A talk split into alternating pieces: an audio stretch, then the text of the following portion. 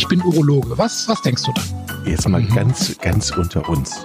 Wir müssen auch die Worte Penis und Hodensack in den Mund nehmen. Ja, ja. Und äh, das ist ja auch Sinn und Zweck äh, von so Veranstaltungen wie diesem Podcast, dass man das Ganze aus dieser Schmuddelecke so ein bisschen herausnimmt. So, herzlich willkommen zu einer neuen Folge Pinkelpause. Es geht immer weiter. Mittlerweile Folge 31. Chris Pies, Urologe, ist in Aachen. Hallo Chris. Hallo Jochen. Ich mag ja deine Betitelung der aktuellen Sendung. Haustier oder Raubtier. Untertitel Die Risikoeinteilung von Prostatakrebs. Ähm, Wie bist du darauf gekommen, auf Haustier oder Raubtier? Ja, wir, wir befassen uns jetzt schon drei, vier Folgen mit Prostatakrebs und du hast ja schon so ein bisschen geahnt oder mitbekommen, dass das ein sehr ähm, wechselhafter Kamerad ist, der Prostatakrebs. Ähm, der kann sich also in vielen Gesichtern zeigen, das ist ein richtiges Chamäleon. Und der kann tatsächlich ein Haustierkrebs sein, so wie Hacketal das früher in den 80ern, glaube ich, war das schon oder 70er gesagt hat. Der kann aber auch ein echtes Raubtier sein. Und ähm, beim letzten Mal haben wir ja den Prostatakrebs sozusagen erst diagnostiziert. Also da haben wir ja ähm, untersucht, gesucht, Bildgebung gemacht, Ultraschall gemacht ähm, haben dann MRT gemacht, haben biopsiert, haben den Pathologen dann auf dieses Gewebe gucken lassen und haben dann die Diagnose leider Prostatakrebs gestellt. So, aber damit ist ähm, die Fahnenstange immer noch nur ganz am Anfang erreicht. Das heißt, jetzt kommt erstmal so ein bisschen die Charakterisierung des Prostatakrebs, ähm, die dann noch weitere Untersuchungen erfordert. Also das heißt, es gibt im Prinzip unterschiedliche, dann auch noch ähm, unterschiedliche Schwerheits, Schwerheitsgrade, unterschiedliche Arten. Ich dachte, wir sind schon am Ende, aber nein, es kommt immer noch mehr. Aber wir, wir sind noch ziemlich am Anfang. Also wir könnten den Prostatakrebs äh, noch viel, viel breiter ausrollen, aber wir müssen das auch natürlich auch in, so, in, in solche äh, Häppchen verpacken, dass man das noch sozusagen ähm, gut konsumieren kann. Äh, ja, der Prostatakrebs wird dann, also es gibt sehr verschiedene Arten. Also erstmal gibt es verschiedene Gewebearten. Wir hatten ja schon am Anfang gesagt, das sind meistens sind das von Drüsen ausgehende Krebse, also Karzinome demnach. Ähm, aber es spielen dann noch viele andere Faktoren eine Rolle. Die Höhe des PSA-Wertes ist wichtig, also die Höhe des PSA-Wertes bei Diagnose. Zum PSA-Wert müssen wir auf vorherige Folgen verweisen für die Zuhörer, die jetzt einsteigen in unseren, äh, in unseren Podcast. Und dann hatten wir beim letzten Mal die Gewebebeurteilung besprochen nach der sogenannten Gleason-Skala, also nach dem amerikanischen Pathologen Gleason benannt, wird das Gewebe nach seiner Bösartigkeit beschrieben. Und ich wiederhole das mal kurz. Die Gleason-Skala geht ähm, von 6 bis 10. 6 ist der, der wenigsten aggressive Krebs, den wir kennen. Und 10 ist der aggressivste Krebs, den wir kennen. Wie der das im, Teil, im Detail jetzt macht, der Pathologe, soll an dieser Stelle jetzt nicht mehr interessieren. Aber der Gleason-Wert ist für uns ein sehr wichtiger Wert. Und zusätzlich zu diesen Informationen brauchen wir dann aber auch noch weitere Röntgenuntersuchungen. Kann man eigentlich sagen, wie viele Leute mit so einem Zehner dann da äh, ähm, rumlaufen draußen? Ist das eine ist das eine Seltenheit sowas oder würdest du sagen, ja, so häufig, also so selten ist das gar nicht? Das ist, ähm, kann ich jetzt gar nicht so sagen, wie sich die die Häufigkeit so insgesamt verteilt, aber wir sehen schon auch Zehner und es ist manchmal, wie, wie, das immer so im Leben ist, ne, die Duplizität der Ereignisse. Dann also hat man wochenlang keinen damit gesehen, dann kommen zwei, drei hintereinander. Also das ist so ein bisschen auch zufällig. Ne? Und ähm, doch auch, wir sehen eigentlich alle ähm, Aggressivitätsgrade durchaus im Alltag ähm, relativ häufig. Mhm. Ist denn eine, eine, eine Parallele mit der, mit der Möglichkeit, mit der, mit der Schwere der Erkrankung und mit einer Überlebenswahrscheinlichkeit mit dieser Skala verbunden? Also ist, ist die Chance eindeutig, eindeutig ja. Eindeutig mhm. ja. Also das ist tatsächlich der wichtigste ähm, äh, Parameter, dieser Gleason-Wert in Verbindung mit dem äh, PSA-Wert. Und natürlich das, was wir beim letzten Mal besprochen haben, im Gewebe werden natürlich weitere Informationen beschrieben.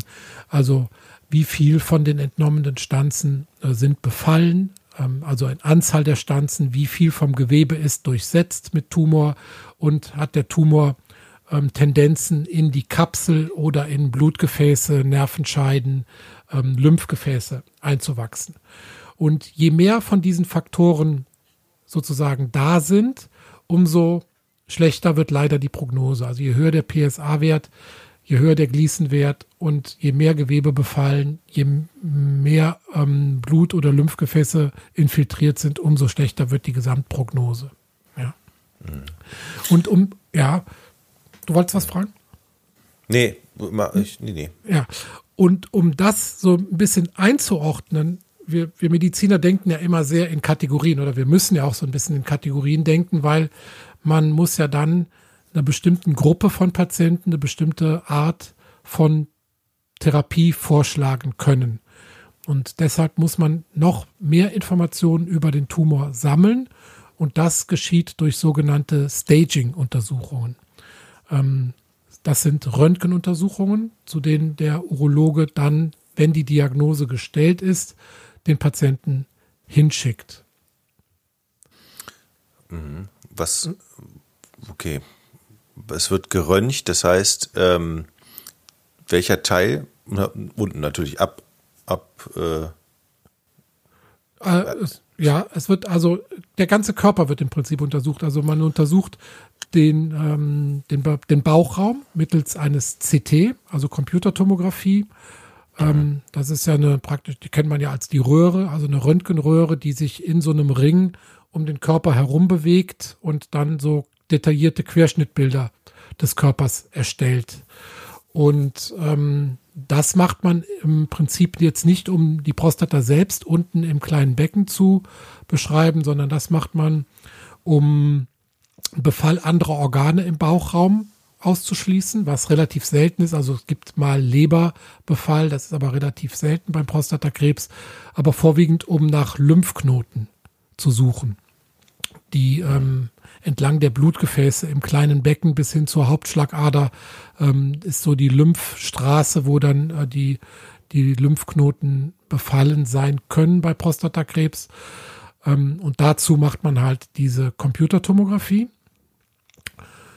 Und ähm, leider muss man einschränkend sagen, die, die ähm, Empfindlichkeit zur Entdeckung von befallenen Lymphknoten ist relativ gering weil das CT sieht Lymphknoten erst ab einer bestimmten Größe.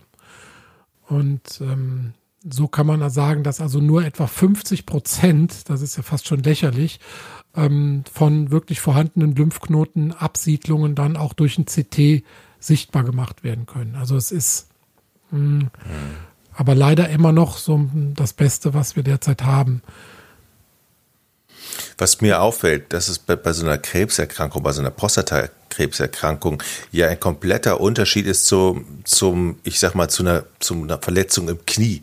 Da habe ich eine Untersuchung und dann weiß der Arzt, alles klar, das Kreuzband ist durch, das muss operiert werden. Mhm. Ähm, bei dir haben die Patienten ja gefühlt ganz, ganz viele Schritte, mhm. wo sich die Situation ja auch gefühltmäßig entweder immer verschlechtern kann oder auch mal wieder verbessern kann. Es kommen ja immer neue Informationen dazu, sowohl für mhm. den, dich als Arzt als mhm. auch für den Patienten. Das ist ja ganz schön mhm. langwierig. Ne? Mhm.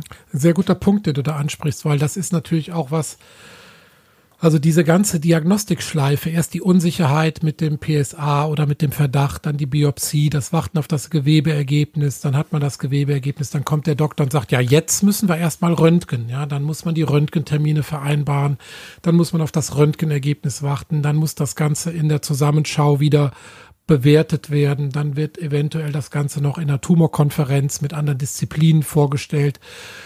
Und ja, das ist schon ein echter Prozess, der da durchlaufen werden muss. Aber es ist natürlich auch so, ähm, ich versuche das mal positiv darzustellen. Es ist natürlich auch ein Prozess, wo man sich erstens mit der Erkrankung immer besser auseinandersetzt, wo man die, ähm, den Tumor immer besser kennenlernt und charakterisieren lernt ähm, und wo man dann auch die Zeit hat, sich die möglichen Therapieoptionen ganz in Ruhe zu überlegen, denn die Zeit hat man in aller Regel. Das hatten wir beim letzten Mal schon besprochen. Also da nach Eingang des Gewebebefundes in Panik zu verfallen, das bringt niemandem was. Ne, das ist also ähm, abträglich, dann in irgendeine Hektik, Aktionismus zu verfallen, sondern da muss man wirklich den Weg ganz in Ruhe weitergehen, die notwendigen Informationen sammeln und sich dann überlegen, was kommt jetzt für meinen Tumor, den wir dann gut charakterisiert haben mit den ganzen Untersuchungen, was kommt da jetzt für eine Therapie in Frage und nicht nur für den Tumor, sondern für den ganzen Patienten, denn das ist ja auch der nächste Faktor, die individuelle Präferenz. Was will, was erwarte ich von der Therapie? Ja. Aber wir greifen jetzt so ein bisschen vor, weil wir sind ja noch beim Röntgen. Mhm. Ähm, da hatte ich also gesagt, wenn bestimmte Voraussetzungen gegeben sind, dann muss man röntgen. Also wir haben so, äh, es gibt so Regeln, wenn man sagt, ein Gleason-Wert, also ein Bösartigkeitswert von acht oder höher, verpflichtet zum Röntgen. Wir machen meistens auch schon bei sieben äh, Röntgen und wenn der PSA-Wert über zehn ist. Wenn der Gleason-Wert nur sechs ist und der PSA-Wert ist unter zehn, dann kann man auf Röntgenuntersuchungen verzichten, weil dann findet man nichts. Also dann ist die statistisch die Wahrscheinlichkeit, dass man Absiedlungen findet, so gering, dass man diese, diesen Aufwand und die Strahlenbelastung der Röntgenuntersuchung verzichten kann. Aber bei Gleason 7 oder 8 und höher, PSA über 10, sollte man sicherheitshalber diese Röntgenuntersuchungen machen. Und da gibt es halt, wie gesagt, äh, das CT zur Suche nach Organabsiedlungen und Lymphknoten. Ähm, wenn man unten im kleinen Becken die äh, Prostata in ihrer Lage zu den Nachbarstrukturen und möglichem Einwachsen in Nachbarstrukturen noch besser beurteilen will, dann nimmt man das MRT vom kleinen Becken. Und wichtiger Punkt, Absiedlungen in Knochen sind ja bei Prostatakrebs nicht so selten. Und die sucht man mit einer sogenannten Skelettszintigraphie. Hast du das schon mal gehört? Nee, noch nee. nie. Ja. also, das muss dann auch noch sein. Das ist eine Untersuchung, da wird ein schwach radioaktives Material, äh, Technetium ist das, ähm, in eine Vene gespritzt. Und dieses Material lagert sich dann in beschädigten Knochenbereichen im gesamten Körper an. Und dann wird mit einer speziellen Kamera diese Radioaktivität praktisch abgescannt. Man sagt auch Knochenscan zu dieser Untersuchung und erstellt dann so ein Übersichtsbild des gesamten Skeletts. Das klingt jetzt auch wieder sehr aufwendig und dramatisch. Die Strahlenbelastung ähm, ist, wenn man sagt radioaktives Material, kriegt man immer gleich so ein bisschen ähm, Respekt davor. Die Strahlenbelastung ist im Vergleich zum CT sogar eher gering, ja. Aber die Untersuchung dauert relativ lange. Ähm, ja, dafür ist sie aber äh, ziemlich exakt. Also man kann da ähm, Knochenabsiedlungen mit einer Wahrscheinlichkeit von über 80 Prozent auch zuverlässig entdecken mit, mit diesen ähm, Verfahren. Ich finde das ja Wahnsinn. Ja? Ähm, ich, wenn ich mir überlege, ich möchte dann, dann mit Prostatakrebs kein Patient sein, der vor 60, 70, 80 Jahren gelebt hat. Wir haben Röntgenuntersuchungen, wir haben Computertomographie, MRT, ähm, mhm. Skelettzintigraphie, wenn ich es richtig ausgesprochen habe. Ja. Das ist ja schon, das ist ja schon Wahnsinn, ne? Ja. Und wir stehen trotzdem, glaube ich, nach meinem Gefühl immer noch ganz am Anfang von einer ganz äh, langen Entwicklung. Äh, äh wir werden Prostatakrebs in ein paar Jahren noch viel besser charakterisieren können.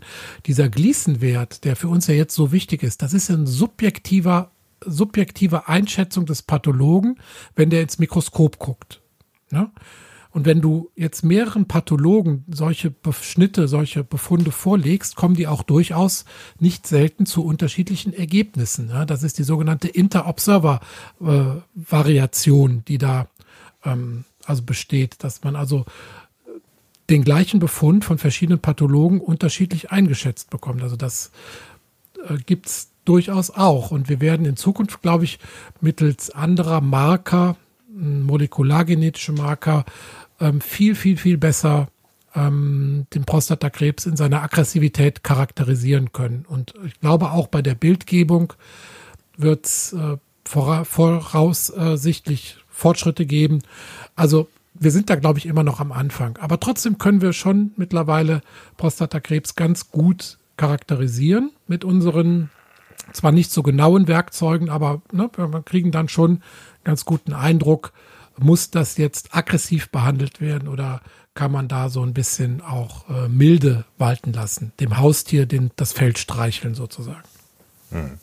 Jetzt nochmal für mich als Patient und als Otto Normalbürger, ja.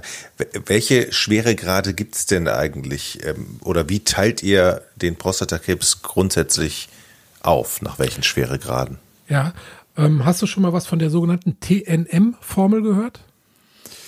Das ist schon das zweite Nein, was du heute von mir kriegst. Ja, musst du ja auch nicht. Wenn du mich jetzt fragst, hast du schon mal was von diesem Wechselstrom-Gedöns? Äh, keine Ahnung. Nee, ja? keine ja. Ahnung, keine Ahnung. Ja.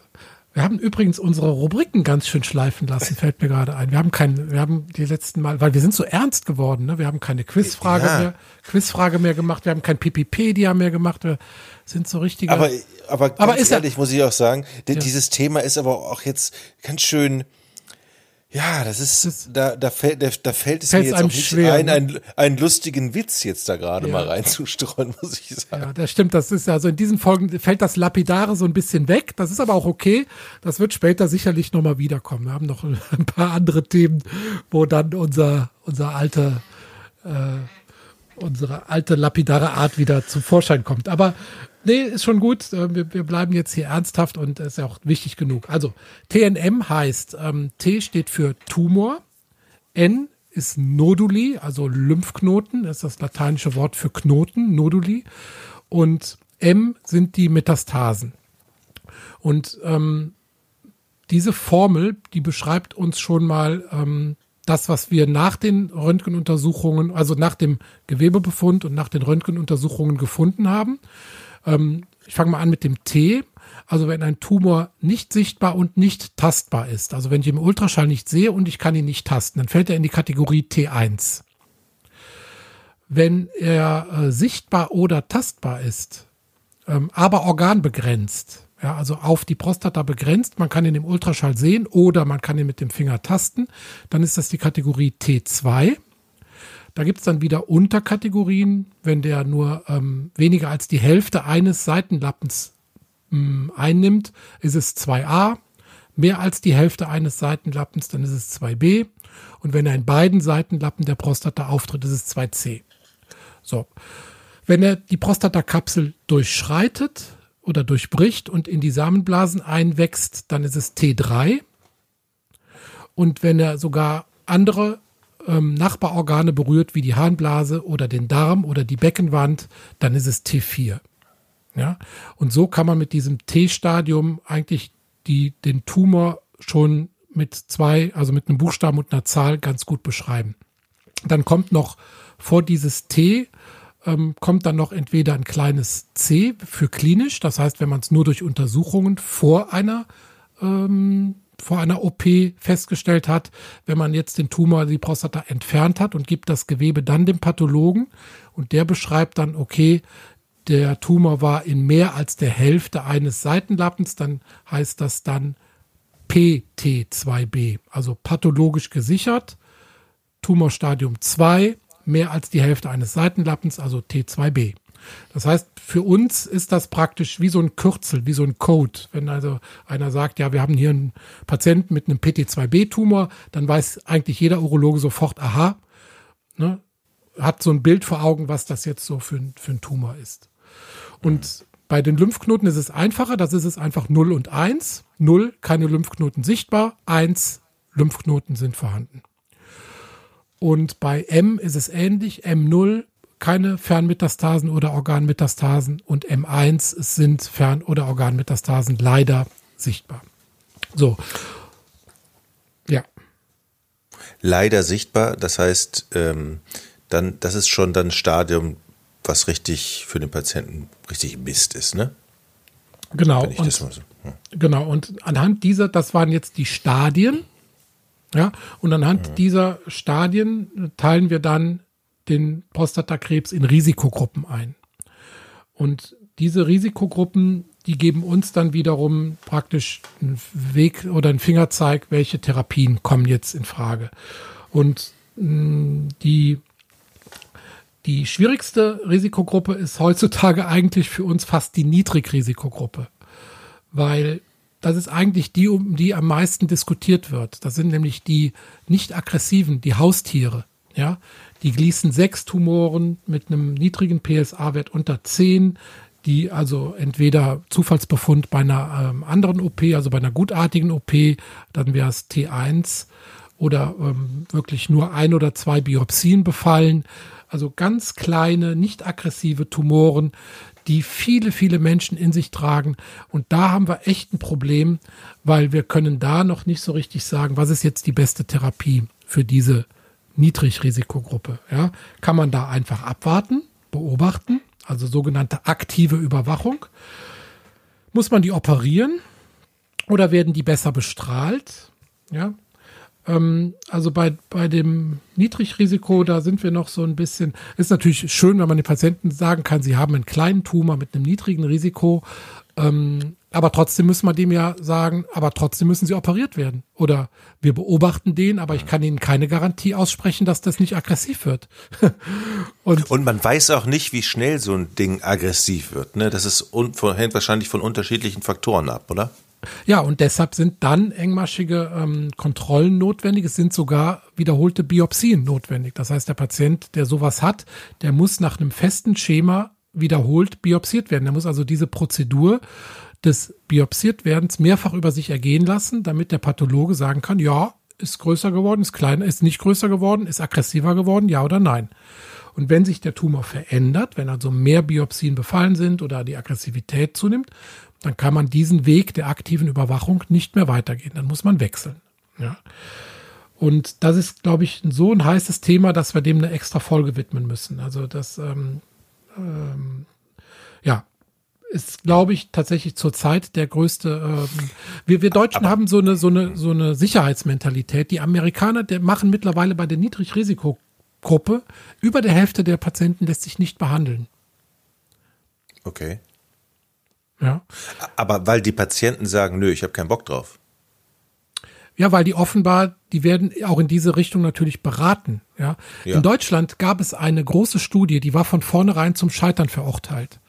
Da wurden diese Patienten aus der Niedrigrisikogruppe, die wurden per, per Zufall, also die konnten natürlich bestimmte Sachen ausschließen von vornherein, aber wenn einer jetzt keinen Weg ausgeschlossen hat von vornherein, wurden die per Zufall einer Therapie zugeordnet.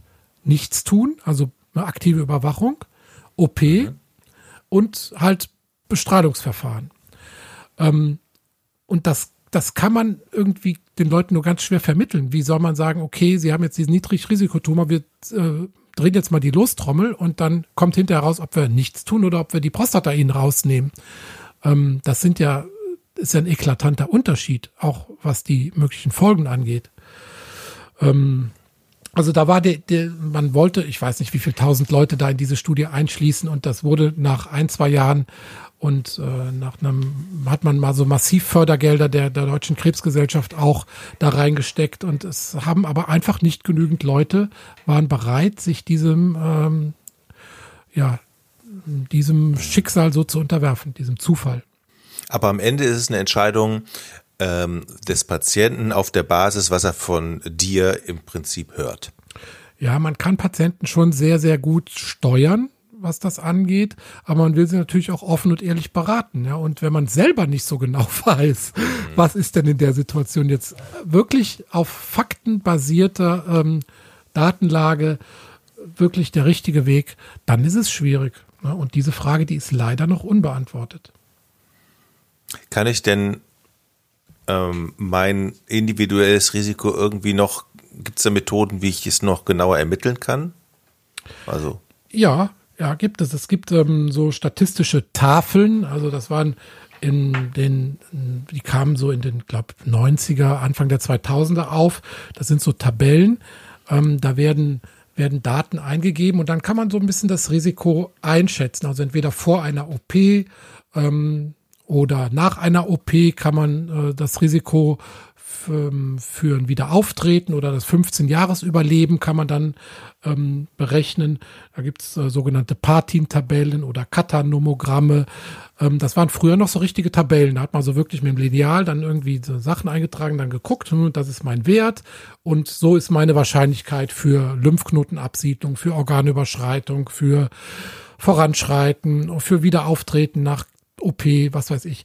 Und das wird natürlich heutzutage auch ähm, durch die Größe der, der Datenbanken, die ja immer mehr anwachsen, ähm, wird das zunehmend digitalisiert und da kann man dann äh, zum Beispiel auf der Seite MSKCC, das ist also vom Memorial Sloan Kettering Cancer Center in äh, New York, ähm, die haben eigentlich so die, die mh, mm, vielseitigste äh, Website dazu, kann man Nomogramme aufrufen, seine Daten eingeben und dann kriegt man solche Wahrscheinlichkeiten, ähm, kriegt man dann ausgespuckt.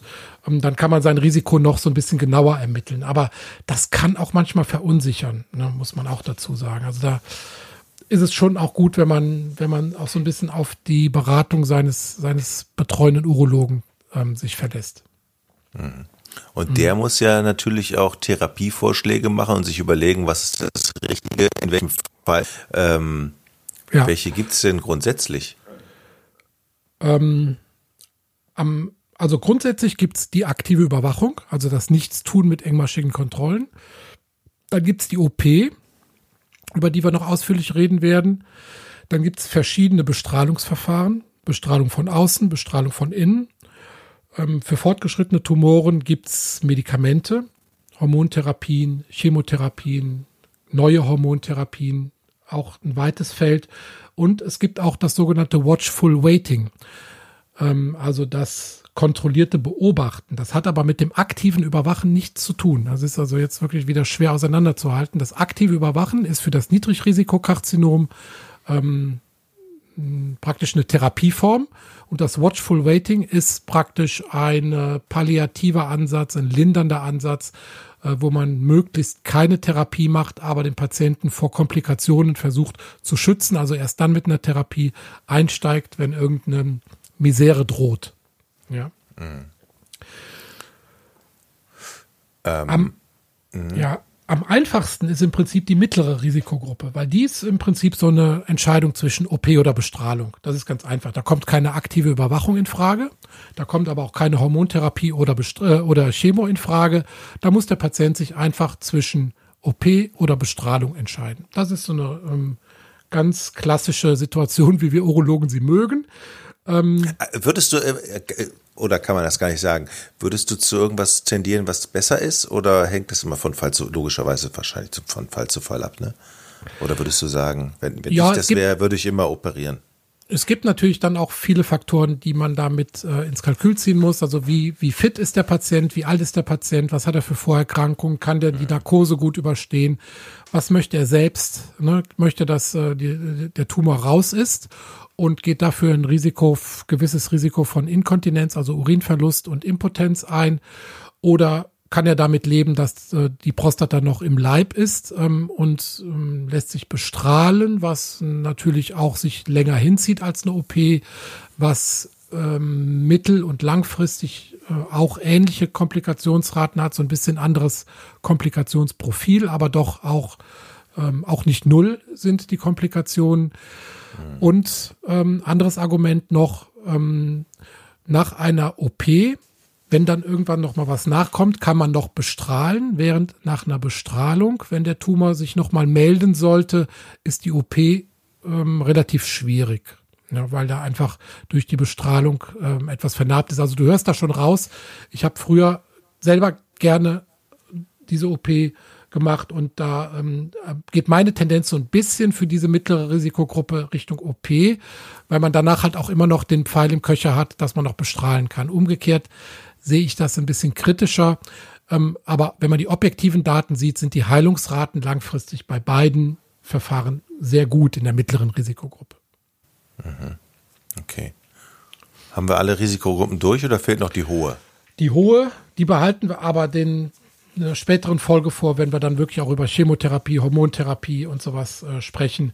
Und ich glaube, unser Gast nächste Woche, der wird da auch noch mal, ähm, da werden wir da auch noch mal ähm, ein bisschen ins Detail gehen. Deshalb sparen wir das, ähm, sparen wir das mal auf. Ja. Also ich, ich, ich habe es ja immer einfach als Patient und als normaler Nichtmediziner. Ich sage, Herr Urologe, sagen Sie mal, welche Therapie ist denn jetzt für mich optimal? Sagen Sie mir das und dann, aber mhm. dass das für euch ja auch, ihr müsst nach außen ja natürlich ähm, sehr professionell sein und, mhm. und, und, und, sagen, ja, wir wissen, was wir tun, aber eigentlich mhm. höre ich da so raus, das mhm. ist ja total komplex, schwierig und, ein, und eben nicht eine Ja-Nein-Antwort. Das ist ja. Ja, und deshalb ah. gibt's Deshalb gibt es auch diese Tumorkonferenzen, also diese Zusammenschlüsse von interdisziplinären ähm, ja, äh, Ärzten, die dann halt sich zusammensetzen und einzelne Patienten besprechen, für und wieder abwägen, die ganzen Faktoren, die wir gerade besprochen haben, dann in die Waagschale werfen und dann eine gemeinsame Empfehlung, praktisch wie das, was wir jetzt bei Corona erleben, die wöchentliche Ministerpräsidentenkonferenz. So treffen wir uns dann auch einmal die Woche und besprechen halt diese Tumorpatienten. Einmal die Woche macht ihr das? Ja, man hat natürlich nicht jede Woche eine Neudiagnose, aber ja. diese Konferenz findet wöchentlich statt. Und wenn man eine Neudiagnose hat, meldet man den Patienten nach seiner Einwilligung dazu an und dann wird das da besprochen gemeinsam mit den ähm, Nuklearmedi also mit Strahlentherapeuten, Onkologen, ähm, Pathologen sitzen da mit an Bord und dann wird halt. Ist das, gesagt, ist das dann so eine, so eine Online-Konferenz? Äh, und momentan ist es online, sonst ist es halt eine Präsenzkonferenz. Da ist man praktisch mhm. dann mit den Befunden dann da hingefahren und hat das dann gesprochen. Dann kommt der Pathologe dazu, hat den schriftlichen Pathologiebefund und notfalls kann man auch mhm. noch mal Röntgenbilder aufrufen oder äh, was da projizieren und erklären. Ähm, das ist schon eigentlich eine sehr fruchtbare Sache. Ist natürlich sehr aufwendig, weil ja, du merkst ja schon, also es ist jetzt nicht so, dass man sagt, oh, sie haben Krebs, sie werden operiert, sondern man muss halt mhm. wirklich den bis ins Detail charakterisieren. Und äh, habt ihr dann bei so Konferenzen immer einen Patienten, über den ihr redet, oder, oder alle, die im Moment gerade Stadium Gen XY erreicht genau, haben? Genau, genau. Es kommen, kommen dann verschiedene niedergelassene Kollegen dann zusammen und dann ist halt der, der äh, Klinikurologe, der Strahlentherapeut, der Klinikonkologe, ähm, der Klinikpathologe sitzen dann da mit und dann stellt man seine Patienten in der Runde vor und dann wird von dem Gremium eine gemeinsame, konzertierte ähm, Empfehlung ausgesprochen. Das klingt nach einer sehr sinnvollen Geschichte. Absolut, absolut. Also ich halte es auch für nicht akzeptabel, dass man so eine Entscheidung praktisch nur einer Person überlässt. Weil natürlich, ähm, es gibt ja so einen Spruch, wenn man nur einen Hammer hat, sieht alles aus wie ein Nagel. Ja. Hm. Wenn man also nur über ein. ja, okay. Ja, du weißt, was ich meine. Also, ja, ja. ja. Wenn man also nur ein Werkzeug im Kasten hat, dann versucht man natürlich alles, was man bearbeitet, mit diesem einen Werkzeug zu bearbeiten. Und deshalb ist schon wichtig, dass da aus verschiedenen Perspektiven auf so eine Erkrankung geguckt wird und dann, dass man praktisch den maßgeschneiderten Anzug für den Patienten dann findet. Hm. Hm.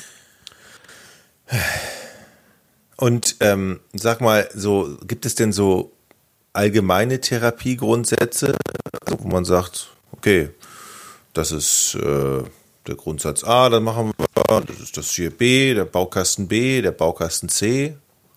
Ja, im Prinzip kann man sagen, dass also lokale Tumoren werden lokal behandelt und aggressive Tumoren müssen aggressiv behandelt werden. Also ähm, im Prinzip muss man ja so ein bisschen an, am Zügel äh, des Pferdchens ähm, dosieren. Ne? Also dass man wirklich den nicht aggressiven dann sich auch die Zeit nimmt ähm, und vielleicht auch nichts tut und bei den aggressiven Tumoren, dass man dann auch wirklich ähm, auch aggressiv zu Werke geht. Ne? Und ansonsten hatte ich ja gesagt, aktive Überwachung nur bei Niedrigrisiko, bei mhm. mittlerem Risiko OP oder Bestrahlung und hohes Risiko kommen dann noch zusätzlich Hormontherapie zur Bestrahlung und ähm, eventuell Chemotherapie ähm, mhm. dazu. Ja. Jetzt bin ich wieder der Patient. Ich bin bei dir in der Praxis. Jetzt haben wir hm. alles hier auf dem Tisch, alles diagnostiziert. So, jetzt muss ich mich ja irgendwann entscheiden, weil die Entscheidung machst du ja nicht für mich, sondern du servierst mir nur, was möglich ist und was du glaubst, was das Beste ist. So, jetzt muss ich mich aber entscheiden. Habe ich da ja lange Zeit für oder gibt es auch unterschiedliche mhm. Prostata, also unterschiedliche Stadien, wo es dann schneller? Wie sieht da so mein Handlungsspielraum aus?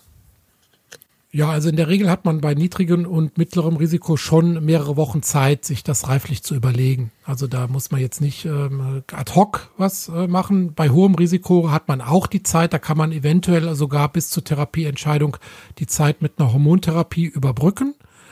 Äh, und wichtig ist halt wirklich, bevor man so eine Entscheidung trifft, sollten alle Zweifel und Unklarheiten wirklich ausgeräumt sein. Also dass man wirklich ähm, die Therapie verstanden hat, dass man die Konsequenzen, die sich ergeben, daraus verstanden hat. Und deshalb ist es auch nicht verwerflich, wenn man sich noch eine weitere Meinung einholt oder wenn man ähm, sich an ein Zweitmeinungszentrum wendet. Ähm, es gibt auch online, äh, gibt es auch eine, eine, gute Entscheidungshilfe, ähm, wenn man sich da noch Rat holt, also individu individualisiert. Ähm, ja, und das gelten natürlich nicht nur die Tumorcharakteristika, die wir gerade ausführlich besprochen haben, sondern auch halt Alter, Begleiterkrankungen, Sexualfunktion des Patienten, Probleme beim Wasserlassen. Also jemand, der schon ohnehin viele Probleme beim Wasserlassen hat, ist mit einer OP, wo die Prostata entfernt wird, wahrscheinlich besser bedient als mit einer Bestrahlung, die das eventuell noch weiter äh, anheizt. Andererseits, wenn einer viel Wert auf seine Sexualfunktion legt, muss er wahrscheinlich von der OP eher Abstand nehmen, weil da doch die Impotenzraten bis zu 50 Prozent ähm, gehen. Ne? Dann mhm. andere Faktoren wie psychische Belastung bei der aktiven Überwachung, ähm, einfach auch persönliche Präferenzen, die damit eine Rolle spielen. Ja. Wir, wir empfehlen noch immer, hm. Hm? Ja, Was empfiehlt du? ihr? Wir empfehlen auch immer, dass jemand mitkommt zum Gespräch. Also dass hm. man, dass der Patient da nicht alleine sitzt, sondern dass ähm, dass eine Vertrauensperson mitkommt, Partnerin, Partner und ähm, äh, Tochter, was auch immer, denn vier Ohren hören mehr als zwei und nach so einem Gespräch, da können einem schon mal die Ohren schwirren, ne? so wie nach so einem Podcast hier. Und dann denkt man hinterher, huh, was hat der jetzt da gesagt und was heißt das jetzt für mich? Und deshalb immer wichtig, sich Notizen machen vorher, was will man fragen, sich Notizen machen hinterher, was hat er gesagt, alle Befunde sammeln in der Mappe, die Mappe immer dabei haben bei den Gesprächen. Ja, und dann wird das mit und mit klarer, das Bild, bis man dann so eine definitive Entscheidung für sich getroffen hat. Und in so einer Entscheidung, äh, Entscheidungsfindungsphase, ähm, da kann man dann auch immer noch mal Rücksprache halten, immer noch mal sich melden oder im Zweifelsfall noch mal noch mal den Gang zu dir Ne? Oder ja. gibt es noch weit oder gibt es noch weitere Ansprüche, gibt es noch weitere Hilfen, wo ich sage, okay, das sind noch meine Fragen, die beantwortet mir noch jemand? Ja, man hat ja im Laufe dieser ganzen Schleife, die wir jetzt besprochen haben, mehrere Anst äh, Kontakte. Ne? Man hat beim Radiologen, dann ist man beim Nuklearmediziner für die Skelettsinti, dann ist man mal, ne? man, man lernt ja auch verschiedene Behandler kennen und fragt sich hinterher, wer ist jetzt eigentlich mal so richtig mein Ansprechpartner? Das sollte tatsächlich der Urologe sein. Also der sollte das alles koordinieren und ähm, das sollte der Hauptansprechpartner sein hm. in diesem Ablauf. Ähm, eine persönliche Frage nochmal. Das ist ja ähm, für den Patienten sowieso schon mal scheiße. Ja? ja. Wie ist es denn mit dir so? Also ist das Routine oder Professionalität oder nimmst du das mit nach Hause manchmal oder? Ähm, ja, beides. Also tatsächlich so ein, so ein, so ein Niedrigrisikokarzinom nimmt mich jetzt nicht psychisch mit, aber es ist natürlich fordernd, weil es viel Aufklärungsarbeit braucht und weil der Patient natürlich dann viel Beratungsbedarf hat. Ähm, und das gibt natürlich unser Zeitkorsett nicht immer her. Ähm, und es gibt dann auch tatsächlich Fälle. Also ich habe jetzt zum Beispiel letztes Jahr einen Patienten, der ist dann auch gestorben, Anfang 50, aggressives Karzinom dramatischer Verlauf und das nimmt einen dann schon ähm, auch mit, mhm. klar. Ne? Aber ganz ehrlich muss ich sagen, das Routine-Prostatakarzinom beim Anfang 80-Jährigen, das handeln wir schon ziemlich, äh, sagen wir mal, routiniert. ja. Okay, das sind dann eher, eher, eher die besonderen Fälle in jungen Jahren und aggressiv Gen und. Genau. Okay. Genau. Und ja, das, was halt unbefriedigend ist, ist heutzutage halt wirklich die Zeit, die man nicht hat für so ausführliche Gespräche. Und das empfindet wahrscheinlich der Patient auch so und deshalb holt er sich halt auch Informationen wie in so einem Podcast, wie das halt jetzt hier passiert und dann kann man sich nochmal ganz in Ruhe anhören, ähm, ja, was da so alles eine Rolle spielt und kann vielleicht auch beim nächsten Gespräch beim Urologen ein paar Fragen formulieren, die dann einen auch wieder ein Stückchen weiterbringen. Nur nicht googeln, sage ich immer, ne? Nur nicht googeln. Nicht googeln, Pinkelpause hören. genau. Und vor allen Dingen lernen wir doch auch wieder ähm, zur Früherkennung gehen und zur äh, nicht früh, äh, zur Vorsorge gehen, meine ich, ne? Ja. So. Genau. Gut. So. Chris, dicken Haken dran. Ich weiß schon, wenn diese Serie vorbei ist, ne? Ich hm. habe schon, ist mir gerade spontan eingefallen, ich habe wirklich ein Lieblingsthema. Da möchte ich gerne, wenn harte da möchte ich gerne mit dir mal schön über dieses Thema, was passiert eigentlich, wenn man den Fuß so richtig schön unten reinkriegt, weil das kennt jeder Mann. Ich möchte ja. gerne mal wissen, warum tut das so weh? wie es weh tut. Und alle du, werden jetzt sagen, oh, das kenne ich. Ja. Das, das habe ich dir auch versprochen. Jochen, ja. ich zieh, ich zieh dich durch diese Prostata-Folgen, zieh ich dich durch, ist versprochen. Und dann machen wir auch wieder was ganz. Hast du denn schon einen Namen für diese Folge? Äh, nee, das überlege nee. ich mir noch. Eiersalat. Irgendwas, irgendwas Heftiges. Äh. Auf alle Fälle. Okay. Nee, also ist versprochen, das machen wir auch demnächst wieder. Ähm, stopp, bevor wir rausgehen, ich habe noch ein Anliegen und zwar geht's ja jetzt in die Weihnachtszeit und ich möchte gerne eine Aktion anbieten und zwar ähm, zu meinen Büchern. Ähm, ich habe ja zwei Bücher geschrieben und ich möchte anbieten jetzt in der Weihnachtszeit, dass man ein Buch kauft und das andere Buch dazu bekommt. Das heißt, buy one, get one free. Ähm, einfach eine E-Mail schreiben an männercheck at doc-peace.de, also männercheck, M-A-E-N-N-E-R, check at doc-peace.de und wer eine Widmung möchte, ähm, einfach kurz in die E-Mail reinschreiben, Adresse dazu und dann geht das schon los. Genau, ich Männertüv übrigens habe ich äh, gelesen, ist hervorragend. Das sind wunderbar. Ist genau diese Nummer, was passiert, wenn man den Ball in die Weichteile kriege. ja, hast du Spaß. Aus, und aus dem anderen Buch habe ich gestern eine Lesung gehabt, meine erste Online-Lesung aus Was passiert beim Urologen, hatte ich für eine große deutsche Mobil äh, mhm. Eine Online-Lesung. Das hat auch Spaß gemacht, tatsächlich. Das ist. Das, das was äh, normalerweise ähm, machst du ja vor Corona hast du ja Lesungen so gemacht mit Publikum und aus deinen Büchern mhm. gelesen. Mhm. Wie ist denn so eine Online-Lesung? Also ich hatte natürlich so ein bisschen Respekt davor, aber pff, ging gut, also hat Spaß gemacht und ähm, ja, war danach auch ein anregender Chat. Ähm, mhm. Ja, hat Spaß gemacht. Dann einer fragte, gibt es das auch als Hörbuch? Und da habe ich sofort an dich gedacht. Du mit deiner sonoren, ausgebildeten äh, Radiosprecherstimme, dann äh, das machen wir. Kommt auf, kommt auf unsere. Ich, ich, ich, produziere dir das gerne, aber du musst das natürlich sprechen. Ist ja, du bist ja der, der Autor. Aber ja, lass uns, da reden wir drüber. Reden wir drüber. Offline. Okay. Okay. ähm, alle Info Informationen nochmal zu dem, zu der Buchverlosung, beziehungsweise nicht Verlosung, sondern dem hm. äh, Buy One, Get ah. One Free, können wir in die Shownotes packen, ne? Mach ich. Genau. Ja, Shownotes, ja. wie immer. Ja. Okay. So. Gut. So. Schöne Grüße nach Aachen. Ebenfalls zurück in den Norden. Ciao, ciao, Jochen. Tschüss. Ich bin Urologe. Was, was denkst du da? Jetzt mal ganz, ganz unter uns. Wir müssen auch die Worte Penis und Hodensack in den Mund nehmen. Ja, ja. Und äh, das ist ja auch Sinn und Zweck äh, von so Veranstaltungen wie diesem Podcast, dass man das Ganze aus dieser Schmuddelecke so ein bisschen herausnimmt.